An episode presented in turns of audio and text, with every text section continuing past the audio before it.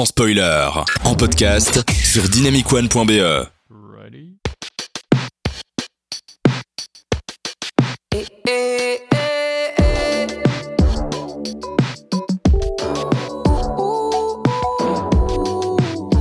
Sunflower, c'est la musique officielle du film Spider-Man Into the Spider-Verse, hein, qui est un film qui est apparemment mieux que le Spider-Man sorti il y a deux semaines, que tout le monde, tout le monde, enfin même un peu plus, fin, de, fin 2021, et que tout le monde a l'air super fan et tout. Alors moi, je ne l'ai pas vu parce que j'ai pas regardé tous les anciens, euh, Spider- euh, tous les Spider-Man, mais celui-là, j'avais envie de le mentionner là tant que Spider-Man sort. Revoyez euh, Spider-Man Into the Spider-Verse, qui est vraiment un super film. Vous l'avez vu tous les deux?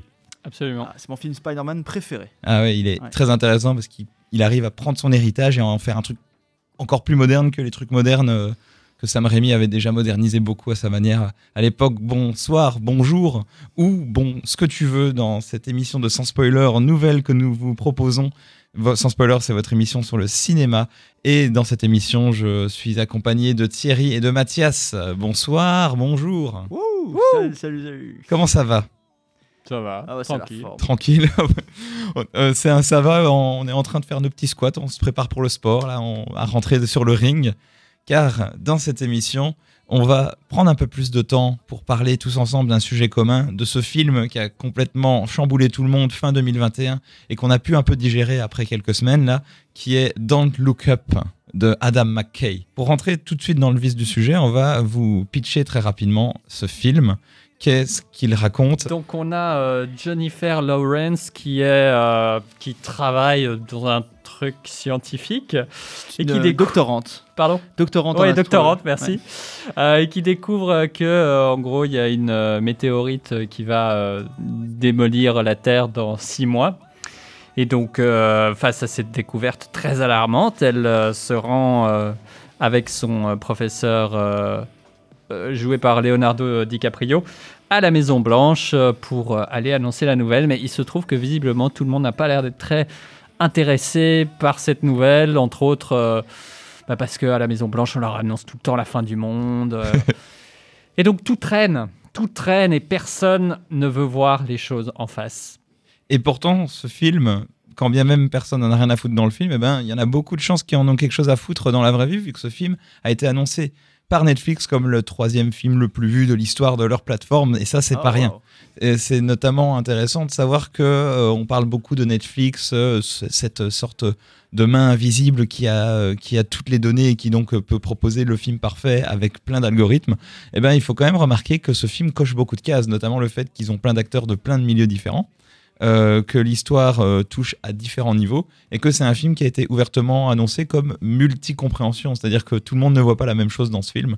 Moi, j'ai en tout cas vu sur, sur mes réseaux sociaux et dans mes amis euh, des gens qui ont tous interprété ce film d'une manière différente, mais ça, on va y revenir. En tout cas, c'est un film qui a impressionné notamment par sa prouesse technique et sa narration sur le fait d'avoir raconté une histoire aussi universelle et avoir vraiment réussi à, à- à jouer un petit peu de cette histoire et notamment voir le monde entier parce que le film, est, euh, le film se veut une sorte de d'œuvre ultime quand tu regardes la mise en scène avec le fait qu'on voit des animaux, des gens de tous les peuples et tout euh, dans des jump cuts. C'est un film qui a, qui a proposé des effets de mise en scène aussi assez intéressants, n'est-ce pas Thierry? Ouais.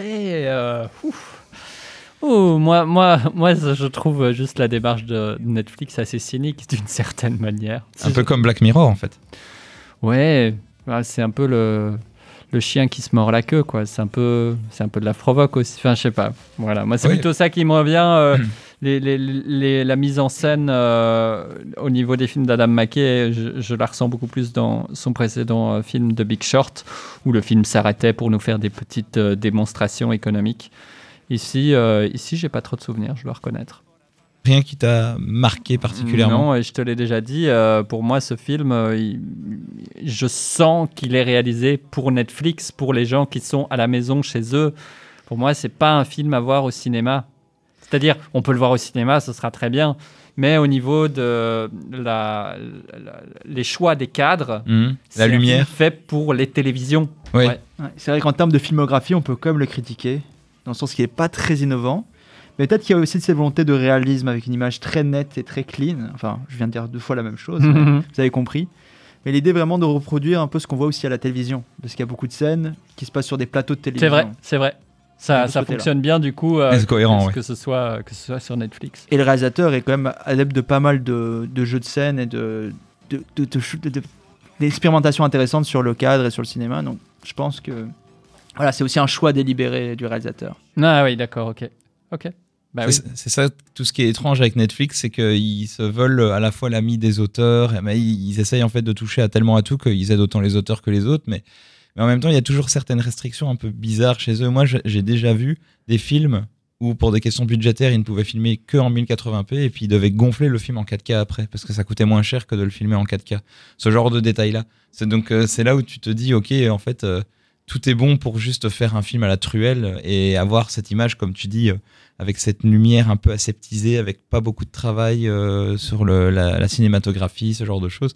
Et en, en même temps, c'est ce qui fait un peu le charme peut-être de ce film-là, c'est le côté peut-être euh, serpent qui se mord la queue, que le film en fait s'autocritique. Euh, Surtout quand on connaît Adam McKay. Est-ce que tu sais euh, combien de temps il a mis à être tourné, par exemple? Ça, c'est un peu une question que je me suis posée en voyant le type de mise en scène choisi. Oh, à mon avis, le, le film, euh, il y a quand même beaucoup de scènes, notamment des scènes de, de, de révolution, ce genre de choses. Je pense que tu tournes pas ça en deux minutes au smartphone. hein. Mais si- je, je connais pas le budget exact, mais c'est quand même assez en deçà des, des grosses productions, par Ouais. exemple euh, Marvel, Fact-checking. Et donc, c'est vrai qu'il y a beaucoup de choses des fois qui dénotent dans la production, particulièrement les effets spéciaux, qui peuvent parfois paraître assez euh, peu détaillés et qui font assez faux. Quand on voit les... 75 millions d'euros, de ça. dollars. Donc c'est quand même pas mal. C'est vrai que c'est pas dingue, c'est C'est un- pas un budget de fou, quoi. Mais c'est pas, oui, c'est pas les grosses productions. hein. C'est euh, ouais, ok, d'accord. Bah, c'est assez incroyable qu'ils aient euh, réuni un casting du coup euh, aussi impressionnant autour de la table avec euh, ce type de budget-là. Je suppose que Leonardo DiCaprio, bah, qui est connu un peu pour son engagement climatique, a été sensibilisé à la cause du film. Peut-être qu'il a baissé son cachet, je ne sais pas. En fait, il y a beaucoup d'acteurs dans le film qui sont sensibilisés à Ouais. cette cause, en tout cas qui essaient de promouvoir cette cause de la manière enfin, qu'ils font. On peut critiquer ou pas. Tu, tu penses à qui Mais euh, euh, bah, Jennifer Lawrence, je pense Ah ouais aussi. euh, Elle est aussi Ouais. impliquée dans. ouais, ouais, ouais. Bah, c'est bien. Mais voilà, c'est un film qui, malgré sa production, enfin, pose des questions intéressantes. Je pense c'est là où on peut vraiment discuter de ce film. C'est pas le film en tant que tel, finalement, Mhm. même s'il y a des choses très marrantes. Moi, j'ai trouvé très drôle comme film. Ouais, ouais, je me suis quand même amusé. hein. Parce que je trouve ce réalisateur, la manière dont il écrit les scénarios sont toujours très drôles, un peu dans l'absurde. Mais c'est surtout sur ce qu'il est capable de susciter parmi le public. Et toi, tu crois qu'il est capable de susciter quelque chose parmi le public? Ouais, pour euh, 48 heures, mais après ça se dit. Oui, C'est un voilà, peu ça. c'est ça. Parce Moi- que, surprise, surprise, là on n'en parle pas trop, mais ce film, c'est effectivement une métaphore de la crise climatique. Quoi? Bah oui, voilà. Et moi, je pensais que c'était une, euh, une Ouais. métaphore du Covid. Moi, j'ai- moi, j'avais entendu aussi des gens qui disaient que c'était une métaphore du capitalisme. Ou au contraire, de. de, de- et il y en a qui voient. Enfin, j'ai l'impression que tout le monde a un peu vu tout ce qu'il avait envie de voir euh, dans ce film. Dans le sens où chacun a son ennemi incolore, indolore, et l'incarne dans le méchant de ce film. N'est-ce pas un peu le cinéma en général À part que là, c'est de manière plus évidente? Oui, parce qu'il y a évidemment la politique est beaucoup critiquée aussi dans ce film. Mhm. Est-ce que toi, tu crois, euh, comme Mathias a, a suggéré, que euh, ce film peut faire euh, changer les mentalités? Bah, tout le monde l'a vu, Ouais. et puis ça s'est arrêté là, hein, en fait. Bah ouais. ouais, moi Ça- je. Je veux dire, Squid Game a été vu par tout le monde il y a six mois, ça n'a pas révolutionné le monde. hein. Bah non, non, non. Et donc voilà, moi c'est là où, où je me dis que c'est assez, c'est assez cynique comme démarche. C'est genre, Eh, on s'engage, regardez, on fait ce film. Et en fait, c'est juste un, un grand divertissement. On en parlait Et les- tout à l'heure. Et Oui. les, gens, les gens qui sont euh, sensibilisés à la cause bah, vont continuer à l'être. Ça va pas arrêter euh, ce truc-là. Et les gens qui euh, don't look up, qui regardent pas justement ce qui se passe, bah, ils vont passer un bon moment de cinéma, quoi. Le Just Look Up, Don't Look Up, moi, je me suis dit, tiens, ça, ça rejoint certains débats euh, clivants et polarisants qu'on peut voir ces dernières années euh, de plein de manières différentes. Et donc, du coup, euh, oui, en fait, je pense qu'ils ont à la fois réussi à mettre le doigt là où ça fait mal, tout en généralisant le truc pour que chacun s'y retrouve, en fait. Ce qui est assez malin dans l'écriture d'Adam McKay. Adam McKay qui vient quand même de l'humour, hein, vu que c'est lui qui avait réalisé euh, comme premier film Anchorman, euh, The Legend of euh, Ron euh, Burgundy. Rob Burgundy, qui était quand même extrêmement drôle. Et puis après, il est parti dans des trucs plus sérieux. Et puis, il a commencé à faire le mélange des deux avec, avec The Big Short, qui était assez brillant, je trouve, dans son écriture pour rendre à la fois accessible et en même temps très ésotérique un domaine où, on- où les gens se sont fait complètement avoir, qui sont les subprimes. Donc, euh, ouais, non, vraiment, ça part un petit peu dans, dans tous les sens, mais c'est c'est ça qui est intéressant. Le côté cynique aussi, on le retrouve avec, euh, je le disais tout à l'heure, Black Mirror. Parce que Black Mirror était produit par Endemol, qui fait Big Brother, et qui a été ensuite repris par Netflix. Je savais pas que Black Mirror était produit par Endemol. Ah, ça c'est drôle. Mais qui a été repris par Netflix, donc le côté cynique persistait de toute façon. Oui, bien sûr. Et je pense d'ailleurs que le créateur et auteur de Black Mirror a, a dit, mais a confirmé qu'il avait, il ne voulait plus faire Black Mirror parce qu'en fait, ce qu'il écrit devient de plus en plus vite la réalité. Tout à fait. Ouais, Hmm. ça, Et donc il est aussi. parti dans d'autres choses. Euh, mais si même quelqu'un qui dénonçait en mode non mais les gars je capitule, euh, voilà, espérons qu'Adam McKay euh, reprendra peut-être le flambeau pour notre plaisir narratif euh, à défaut d'autre chose. C'est un, un film qui, qui enfonce des portes ouvertes, vous pensez? Oui, un peu. Et on peut aussi critiquer, bon là je vais peut-être rentrer dans les détails, mais on peut critiquer aussi la parallèle que ça fait entre une météorite qui fonce vers la planète Hmm. et la crise climatique. Il y a beaucoup de gens qui ont justement critiqué ce rapport-là dans le sens que une météorite, c'est pas la même chose que la crise climatique. Quand tu dis on a un timer, on sait dans quand va arriver la météorite. Le crise climatique, on sait pas exactement quand ça va être la fin. Ouais. Euh, c'est euh, quelque chose d'assez évident quand il y a une météorite qui fonce, à un moment, Mm. enfin, on la voit, Mm. où il y a des images qui la montrent. La crise climatique, c'est plus diffus, on ne sait pas exactement. euh. Et aussi, surtout, une météorite, ça a une conséquence immédiate. Elle tombe sur la planète, la planète est détruite. La crise climatique, c'est quelque chose qui est plutôt euh, qui, progressive et qui a déjà des conséquences actuellement maintenant. Et donc, c'est pas juste une question de reconnaître et d'écouter les scientifiques, c'est aussi une question d'agir politiquement. Voilà, c'est aussi ça. Et peut-être que ce film, il touche pas trop à cette question. C'est très intéressant euh, ce que tu dis, mais d'une certaine manière, si tu veux faire un divertissement grand public, je pense qu'il faut avoir un, un, un antagoniste clair ou en tout cas un objectif euh, très clair à, atteindre. Comment le film aurait pu être différent? Qu'est-ce qu'il aurait pu faire d'autre pour être un peu plus subtil euh, dans sa métaphore Bah, effectivement, si on avait fait un film sur la crise climatique, je pense pas qu'il aurait eu le même succès. Ah ben non, Ah, c'est sûr. ça. on aurait dit Ouais. oh, encore un film sur la crise. euh. Ouais. Il y en a tout le temps pour l'instant. Ouais. Et ça ne change pas grand-chose. Euh, le film de Al Gore, euh, qui était un peu le, le premier de sa Ouais. série. An euh, Inconvenient Truth, ouais. il a quel âge? Euh, c'est un film qui date de 2007. Ouais, Ouais, c'est. ça fait beaucoup d'années quand Ça même. fait 15 ans. 15 ans, quoi. ouais. Donc, euh, les- on en a un peu marre, euh, le, spectateur lambda, euh, et même pas que lambda, on a un peu marre de, de ce type de film. Donc, c'est bien qu'il propose autre chose aussi, pour parler aussi à d'autres gens. D'ailleurs, j'ai une anecdote sur ce film quand je suis allé le voir avec ma mère. The Inconvenient Truth. Oui, Inconvenient Inconvenient Truth, Truth. ouais. Un moment au milieu du film. À Noël aussi, Oui, comme dans l'émission d'il y a deux semaines. elle se tourne vers moi. Bah, je parle beaucoup de ma mère, hein, on va dire. ça, elle se tourne vers moi au milieu du film. et elle me dit Ça va, Mathias? Tu, tu veux sortir du film Tu te sens pas trop mal Ça va Moi, je suis Non, non, ça va, ça va. Voilà, parce que c'est vrai que c'est un film qui te. Mais à la fin, c'est vrai que tu sors du cinéma et tu dis Qu'est-ce que tu peux faire On était le futur à ce moment-là, les gars. Ouais, c'est ça. Et je pense que pour ce film aussi, il y a beaucoup de gens qui vont se dire Oui, c'est terrible, mais qu'est-ce qu'on peut faire En même temps, ce film, vous dites, il, ne va pas changer les gens, mais est-ce qu'il vous a changé vous déjà? Non, Ben voilà. absolument bah. pas. C'est pour, ça que, c'est pour Ouais. ça que je me permets de le dire. Ouais, ouais, ouais. C'est- En fait, tu te dis juste, ah ouais, euh, bande de corrompus, euh, voilà. Ça, ça, ça laisse juste les gens à la place où ils sont, en fait. Ça, va peut-être juste conscientiser les gens de, tiens, euh, le monde fonctionne comme ça, éventuellement. J'en ai déjà euh, souvent parlé, mais il y a euh, donc ce- ce- cette chaîne cinéma féministe, entre autres, qui s'appelle The Take et qui fait d'excellentes analyses, qui parlait donc comment Hollywood a loupé le coche de parler de réchauffement climatique. Parce que même s'il y a un tas de films qui abordent la question, en fait, euh, une des raisons invoquées serait que la manière d'en parler est tellement irréaliste, hors, euh, hors de ce qui est imaginable, que du coup on peut se dire bah, c'est du cinéma, ça n'arrivera pas. Je pense par exemple au jour d'après, Mhm. euh, Ah oui, qui oui. était, euh, que j'ai vu au cinéma et qui était, euh, qui était un, un grand moment de plaisir de cinéma. C'était, très jouissif, les effets spéciaux, en tout cas pour l'époque, étaient très très bons. Et je me souviens très bien de m'être dit, en sortant du cinéma, euh, que j'imaginais que les gens allaient dire Ouah, c'est grave, ces tornades détruisent la planète, tout, tout se glace. Où est-ce qu'on a garé la voiture? Tu vois? Et donc peut-être que c'est ça en fait ce que euh, Don't Look Up fait. Il l'ancre dans une réalité beaucoup plus tangible, beaucoup plus proche de ce qu'on vit. Et c'est là peut-être qu'il peut réveiller les consciences parce que on est des gens autour de la table euh, qui, qui sommes assez informés euh, sur les questions euh, d'écologie et tout, mais peut-être que c'est pas le cas de toute personne qui regarde Netflix et peut-être que ça peut faire du bien aussi. C'est- un film qui peut aussi ne pas plaire. hein. Peut-être certains vont. Ouais. Donc c'est une certaine bien-pensance de la part du film. Et puis il y a des- toujours une petite portion du monde qui est climato-sceptique, donc qui va peut-être dire que c'est de toute façon complètement irréaliste comme film et que ça reste juste un divertissement. Donc euh, le film ne, ne fait pas l'unanimité. Il fait l'unanimité peut-être dans le fait qu'il est vu par tout le monde, par l'effet de, foule, mais mais euh, il, fait plus débattre qu'on ne le croit. Et euh, au final, peut-être on va plus débattre sur des détails que sur le débat de fond. Un film aussi doit être un bon film. Est-ce que ça vous a plu?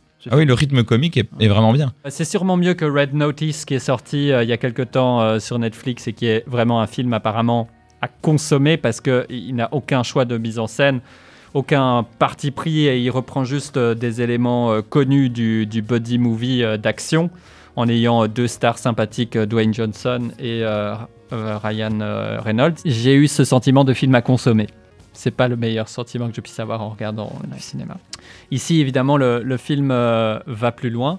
Et à l'image de ce, ce que tu dis, la chanson la plus emblématique du film, qui est chantée par Ariana Grande, est elle-même tellement un produit kitsch de consommation qui, qui résume un petit peu, euh, euh, qui cristallise un petit peu toute la pensée que les personnages du film ont de la situation en elle-même. Et j'ai très envie qu'on s'écoute un petit peu euh, cette chanson d'Ariana Grande. euh, qui est assez avant- donc Ah, qui est en Ouais. plus assez drôle et qui fait un petit peu. euh, Alors ça c'est mon petit péché mignon, ça me fait un peu penser à l'Eurovision en plus.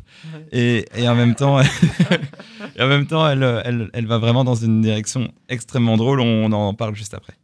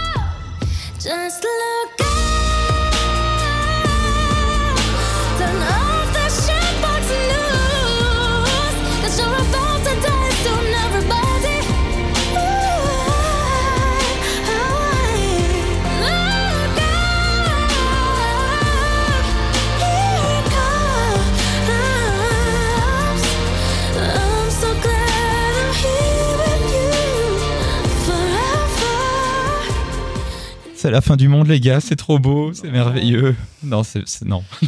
Moi, j'aime bien cette chanson. Elle est assez ironique dans le sens qu'elle Ouais. est ridicule, la chanson. Ouais. Les paroles sont ridicules. Mais en quelque sorte, on est en train de se dire est-ce que le film fait pas exactement la même chose en nous disant. euh, Ouais, complètement. voilà. Complètement. Moi, tu m'as demandé euh, tout Ouais. à l'heure à Thierry ce qu'il en avait pensé. Et moi, ce que j'ai pensé du film, c'est que j'ai passé en effet un bon moment devant. On m'avait prévenu ce côté un peu plus euh, télé Netflix. Je trouvais quand même qu'il y avait des plans de cinéma et que c'était relativement bien fait. Donc moi, pendant allez, les, euh, non- les 90 premiers pourcents du film, j'ai vraiment pas senti ce côté euh, télé. Même dans les scènes télé, il y avait quand même une, Mhm. une recherche du cadre, euh, une élégance que tu ne vois pas dans un téléfilm. Et en même temps, vers la fin, je trouve que c'est parti tellement euh, loin euh, que là, le CGI euh, transperçait mes yeux vers la fin. Et factuellement, il y a des éléments à la fin où ça m'a un peu plus sorti, où je me suis plus dit, ok, là, euh, on sent que le budget c'est fini. Mhm. Mais en même temps, euh, il y a des très bons trucs d'écriture. Je trouvais à chaque fois que le film avançait, j'étais là, waouh, mais et on n'est qu'à ce moment-là du film, mais comment vont-ils encore réussir à broder? Et à chaque fois, ça- les rebondissements étaient bien amenés au bon moment. Ça a amené un aspect qu'on n'avait pas encore euh, vu de cette crise. Donc du coup, euh, il y a un travail euh, esthétique et d'écriture vraiment bluffant. Après, je pense qu'il y a eu le petit truc en trop qui, qui m'a fait redescendre, je pense. Je l'ai pas vu, mais on a beaucoup cité Idiocratie, qui est un film Mm. qui part un peu dans le même délire de ce que j'ai compris, mais qui va même plus loin. Ça peut être bien en diptyque peut-être C'est une regarder. euh, fiction ou c'est un documentaire? C'est une fiction, je fiction, crois. ouais. Toi, tu l'as vu? J'ai vu des parties. Et Ouais. en fait, le pitch me plaît pas trop. C'est quoi? Dans le sens que l'idée, c'est de dire que les gens deviennent de plus en plus cons. Et c'est pour Uh-huh. ça que la société part en couille. Ok. C'est encore plus radical comme idée. une phrase. Oui, c'est ça. Mais dur, c'est renvoyer la faute sur les individus. Et ok, ils mettent plein de choses stupides. Il y a un catcheur qui devient président. Enfin, voilà quoi. C'est Ce qui est déjà le cas. ah, c'est vrai qu'on est des acteurs. Ah oui, on a catcheur. Euh... Euh, Schwarzenegger enfin, il et. est pas catcheur, mais. euh, non, c'est vrai. Mais euh, Wrestler? Non, bah si. Ah qui? non, non, pardon, t'as raison. Ouais, non, il est bodybuilder, Mister Ouais. Univers. Ouais. C'est mieux. le casting est aussi assez exceptionnel. Quelle est la performance que vous avez préférée dans ce film, Thierry? Moi, j'ai beaucoup aimé euh, ce que Leonardo DiCaprio fait. Il est, il est très très drôle. Il, il est, il est vraiment hilarant. Euh, ce moment où euh, le scénario euh, le, le fait passer pour probablement quelqu'un qui va avoir beaucoup de mal avec les médias Hmm. et puis s'en sort à merveille, c'est assez rigolo. Et je, je trouve que bon, on n'oublie pas une seule seconde qu'on regarde Leonardo, Leonardo DiCaprio, mais c'est pas le propos. Donc Il est très bon. Et puis, il, il me- il y a cette polarisation entre elle et, et Jennifer Lawrence qui, ont, qui prennent deux voix très différentes médiatiques. Et ça, c'est très intéressant à Mm. observer en parallèle. Mais justement, avec Leonardo DiCaprio, j'aime bien qu'il joue justement ces personnages euh, un peu stressés, anxieux, un peu loser. Plouc. Voilà. Et à un moment dans le film, bon, je, je- c'est pas, c'est pas un gros spoil, mais il, il passe à la TV et tout le monde genre, oh, il est plutôt sexy ce, ce scientifique et tout. Mhm. Et genre, bah oui, c'est Leonardo Ouais, DiCaprio. clair. c'est clair. Ouais, il faudrait un perso. Il aurait fallu Deadpool à ce moment-là qui fasse ça. Ouais, c'est vrai, c'est vrai. Deadpool aurait pu briser le quatrième Ouais. mur. Moi, je voudrais donner une mention honorable à Meryl Streep, qui beaucoup de gens aiment beaucoup cette actrice. Elles trouvent qu'elle est géniale. Moi, je l'aime pas trop. Moi non plus. La plupart des films que j'ai vus. Et Je la Même trouve si un petit peu prétentieuse. Ouais, même si je reconnais que c'est une bonne actrice. Mais justement, là, son côté prétentieux, hein, ça, ça joue vraiment dans le personnage qu'elle joue. Elle joue la présidente des États-Unis, qui est un mélange entre Hillary et Trump. C'est il a Trump, je sais pas comment dire. Ah, moi, j'ai pas forcément. Je comprends que Ouais. l'inspiration soit Trump, mais je trouve pas que ce soit euh, le nez au milieu du visage. Tu vois, je trouve que c'est suffisamment subtil que pour que ce soit même plus universel que juste Trump. Si tu sens que c'est Ouais, une ouais. base, mais qu'il n'y a pas que ça. Dans, dans le même délire, moi, il y a un acteur euh, en- dans le cinéma français que j'aime pas du tout, euh, que, que je trouve n'a pas fait énormément de rôles incroyables, qui est Franck Dubosc. Et Franck Dubosc, lui aussi, il a fait un rôle dans un film avec Benabar dans lequel il joue le rôle d'un artiste raté, un peu drôle, euh, mais qui est pas drôle. Et du coup, dans ma tête, je suis en mode, mais, mais il joue son propre rôle, c'est trop bien. C'est un peu la même chose qu'avec Meryl Streep, tu vois. C'est un peu le. Tu n'aimes pas cet acteur pour une raison. Et puis, il y a un film dans lequel il joue premier degré ce truc-là, et toi, t'es en mode, ah, c'était trop bien. Ouais. Mais elle est surtout, apparemment surtout connue pour être une method, act, enfin, un method actor. Ok. C'est Genre les acteurs qui savent se mettre dans les rôles, dans la peau des personnages. Comme Christian Bale. Oui, par exemple. Hmm. Et, et voilà, donc techniquement, c'est quelqu'un qui sait jouer sur plein de registres différents. Mais moi, je le sens pas spécialement. Mais ici, elle est très drôle, elle est parfaite dans son rôle. Vraiment parfaite. Et tu mentionnes plus cette actrice que tu n'aimes pas que un des autres acteurs que tu aurais beaucoup aimé. Oui. Euh, Jonah Hill Tu, tu parlais de Jonah Hill Ah, moi, oui, moi, Jonah Hill, euh, grosse mention à Jonah Hill qui, malheureusement, tu as l'impression qu'il est, il, il- c'est c'est un acteur extrêmement connu, mais qui est condamné à faire des seconds rôles brillants à chaque fois, j'ai l'impression, parce qu'il y a très peu de films où il joue euh, l'acteur principal. 21 Jump Street, et encore, c'est C'est pas, c'est Un une, une, une affiche partagée, donc. euh, mais, mais Jonah Hill, il est super bon. Et du coup, il, euh, et du coup, moi, je trouve qu'il a un, un tempo comique et en même temps, il arrive à jouer avec avec ses mimiques, son personnage que tu sens qu'il est pas du tout comme ça dans la vraie vie et qu'il arrive à jouer le, le dernier connard fini. Rôle le plus proche qui m'a fait penser à son rôle, pour moi, c'était euh, le rôle qu'il avait dans The Wolf of Wall Street. C'est-à-dire ce, côté un peu second, euh, euh, le petit chien hargneux qui en veut aussi, tu vois. À part que là, c'est carrément, euh, c'est carrément le, le bras droit de, le, le bras droit, le fils de la présidente. Oui, Donc son fils aussi, c'est ça. C'est son fils. Moi, je pensais que c'était une vanne au début. Quand il a dit Yes, mom, moi, je pensais que c'était en mode euh, comme si elle le grondait comme son fils. Et en fait, c'est son fils. Et là, c'est une pique directe aux enfants Trump euh, qui ne s'entendaient pas du tout avec Donald à la présidence. Il y a des films comme ça où les acteurs jouent pas ensemble et là, tu sens qu'ils ont tous compris le message. Quoi. Ouais. On va tous crever. Et ça, c'est l'effet Adam McKay, je pense. Il arrive vraiment bien à mettre les acteurs ensemble, être dans un même mood. Côté choral comme ouais, ça. c'est ça. Et ça, il fait vraiment très bien. Attention, alerte spoiler. C'est un film où il y a eu euh, pas mal d'improvisation. Et euh, à la fin du film, si vous allez jusqu'au bout, moi, moi, moi, cette fin du film, je vais, je vais dire ça, je, je l'attendais au tournant. Quoi. Je me Hmm. dis, on est dans un film hollywoodien, on est sur Netflix, on m'annonce la fin du monde. Est-ce que cette fin du monde va réellement avoir lieu? Et donc, alerte spoiler, elle a vraiment lieu. On peut le dire, hein, je crois que la plupart des gens disent en disant directement que. Je suis satisfait. Sauf qu'après, il y a une double fin. Une, une première euh, fin euh, à quelques euh, instants du début du générique. Mhm. Euh, générique qui, de nouveau, déjà dédramatise beaucoup la fin du monde en mettant euh, des blagues humoristiques avec les objets qui volent dans tous les sens. La scène du dîner est quand même incroyable. Oui, mais tout ça est un petit peu... euh, un petit peu Gâché. déforcé Ouais. par le générique de fin qui vient après et qui rajoute de, de l'humour. Oui. Vraiment, on, on est dans un film de grand divertissement. Et donc, à un moment, on a cette scène euh, où euh, le personnage de la présidente, euh, avec euh, tous les plus grands esprits riches de, de- Vieux blanc ménopausé. hein. Ouais, c'est- son fils. tout à fait, sans son fils, euh, vont aller sur euh, une planète. On les voit dans, dans un futur, Ah je sais pas. Je crois 200 qu'ils reviennent sur. Terre 20 000 ans plus tard, justement quand. Non, euh, non, non, non, non, c'est- non, non, c'est une autre, euh, c'est une autre Ah ouais planète. et, et, et ils en sortent et la présidente se fait manger par euh, une créature. Quelqu'un demande comment s'appelle cette créature et là quelqu'un dit, enfin le, le, mec de Amazon Apple là, hein, la, parodie de ce mec dit, je crois que ça s'appelle un Brantorok. Et pourquoi c'est pourquoi c'est intéressant, pourquoi c'est drôle, c'est parce que à la base cette scène n'existait pas dans le scénario. Et c'est pendant que euh, ils étaient en train de, de répéter, euh, de tourner la scène où elle va, où ils vont parler pour la première fois du Brontorok, que euh, cette réplique a existé. À un moment, Adam McKay a dit à ses comédiens euh, Bon, allez, euh, donne un peu d'impro, toi, euh, Meryl Streep, t'es doué pour ça. Et c'est là qu'elle a donné la, la réplique Et quand est-ce que moi je vais mourir? Et c'est ça qui a donné lieu. Donc, c'est vraiment. Adam McKay travaille vraiment très proche de, de- de ses comédiens. Et il va même jusqu'à modifier le scénario en fonction des improvisations qu'ils peuvent provoquer. Et la deuxième impro intéressante a donné lieu à la deuxième fin du film dans le générique. C'est là donc la troisième euh, fin au total. Et c'est Jonah Hill cette fois. Euh, je sais pas, ils avaient très peu de temps. Donc c'est Jonah Hill qui est dans les, les débris euh, de la Maison Blanche. hein, euh, Hmm. C'est l'apocalypse autour de lui. Et Adam McKay lui a dit, ok, je vais faire qu'une seule prise de ton truc. Ah. Fais-le. Alors que Adam McKay ne fait jamais une seule prise. Il fait toujours au minimum deux prises, comme euh, un réalisateur intelligent. euh, Ouais, là, pour une scène post-générique, ça passe. Mais là, euh, pour cette scène, Sauf s'il fait post-générique, Ah, Attendez, les gars, on la refait. il a dit, euh, il a dit, vas-y, fais quelque chose. Et là, Il a fait quoi? au milieu des débris, t'as John Hill qui prend son téléphone et qui dit Alors, euh, je suis ici au début, euh, au milieu des débris. euh, euh, mettez les pouces verts et euh, inscrivez-vous à ma chaîne. Et le film, c'est fini. Et donc, ça n'a aucun sens, puisque bah, tous les réseaux de télécommunications sont vraisemblablement. euh, sont vraisemblablement morts, mais bon, euh, c'est Jonah Hill qui, est, qui, est ça, qui fait ça, et du coup, elle était bonne du premier coup.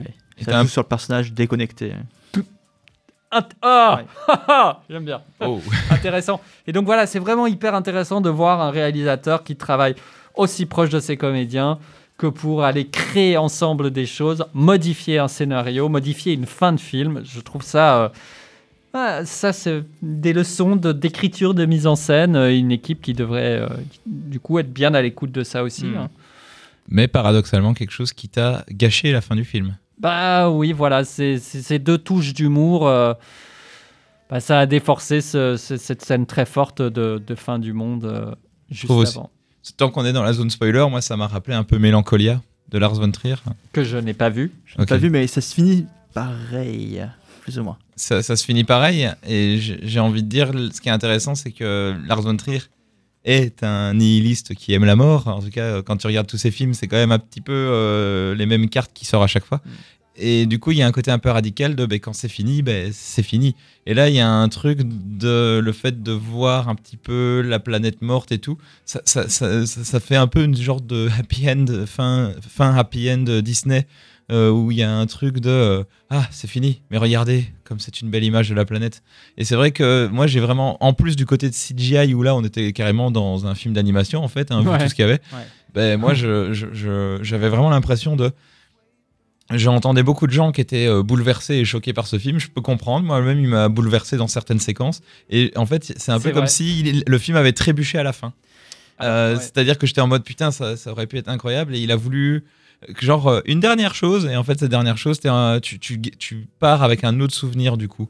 Je veux rajouter ceci, c'est que quand j'ai vu cette double fin, je me suis dit, c'est les productions, euh, c'est euh, Netflix qui a demandé cette double fin. Mais visiblement non, puisque c'est les impros des acteurs qui ont amené Ouais. ça.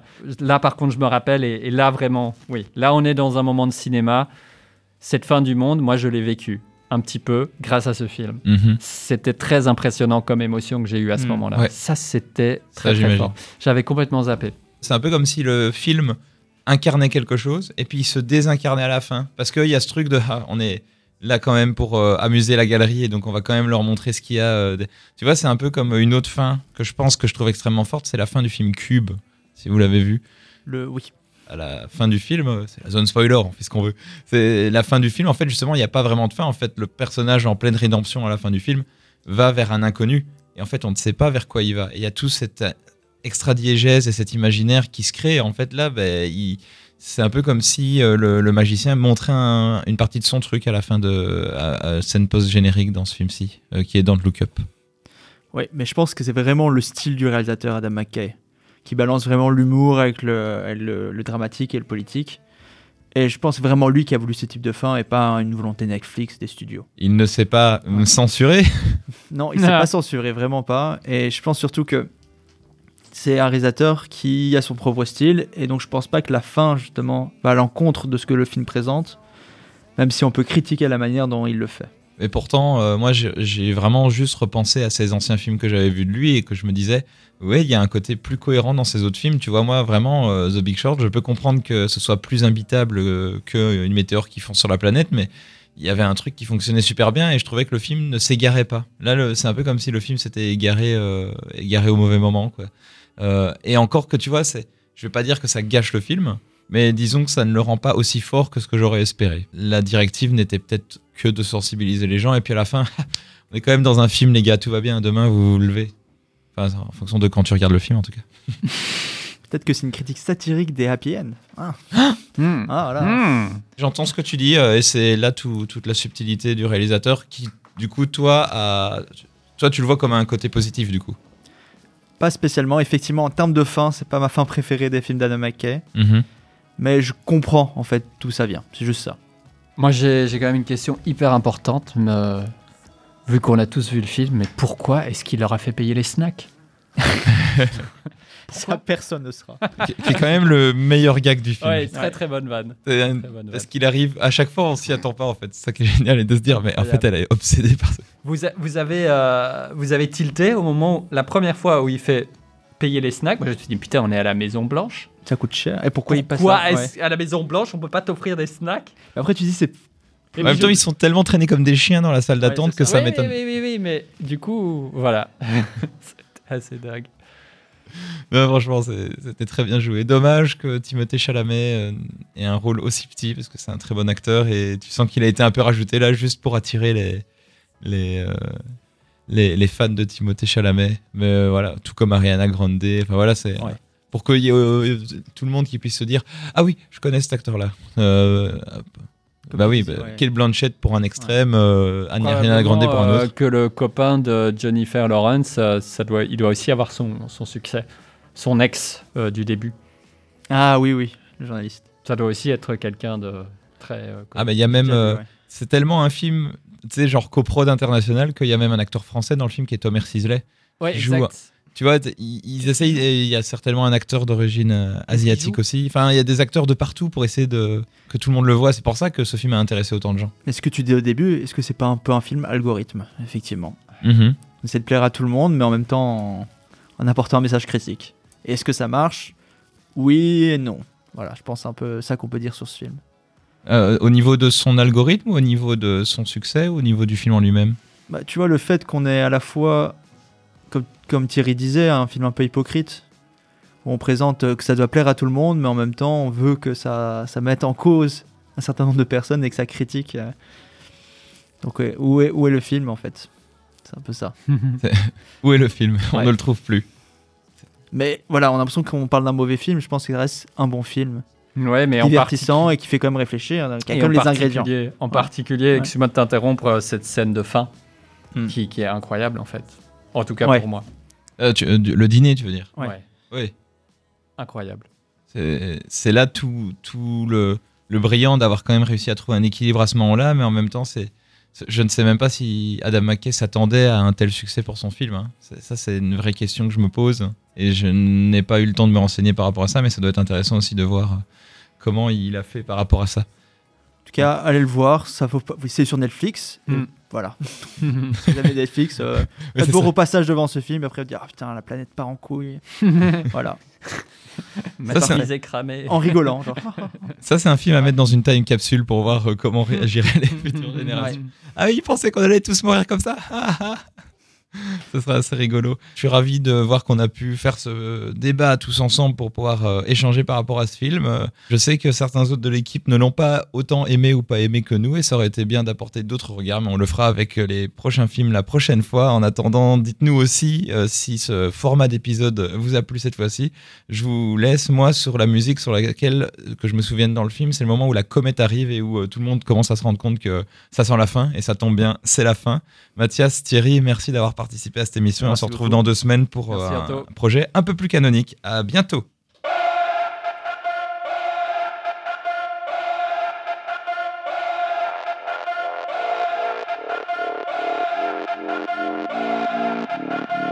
This little piggy got a house made of bricks.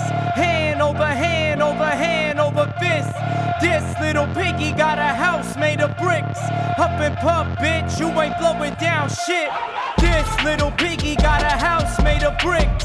Hand over hand over hand over fist. This little piggy got a house made of bricks. Up and puff, bitch, you ain't blowing down shit. Running on fumes, walking on coals, pockets on road game, boiled out of control. Green means gold, red means gold. I'm colorblind, motherfucker, I don't know. Feed a beat in the block, I'm bleeding and squeezing the juice out. These are screaming to stop, I'm pleading the scene with the too loud. Money talk, if you showing off, then that money talk too loud. Slap a gag order on the board and cut Benjamin's tongue out. Them dead presidents run out, won't be no more discussion. Go so hard in the paint, I fuck it and bust a nut in the bucket and run amok on you Fuck fuckwits and piss and cuss up in public. My come up ain't to fuck with, not for nothing, you nothing. Stop it, slime, y'all are snot rockets. Got a lot of products stocked in the dockers, that's hot pockets. Fresh out the car wash, still got a dirty trunk. Out for that gold plaque, like some old dirty front. This little piggy got a house made of brick. Hand over hand over hand over fist. This little piggy got a house made of bricks. Huff and puff, bitch, you ain't blowing down shit. Blowing down shit. This little piggy got a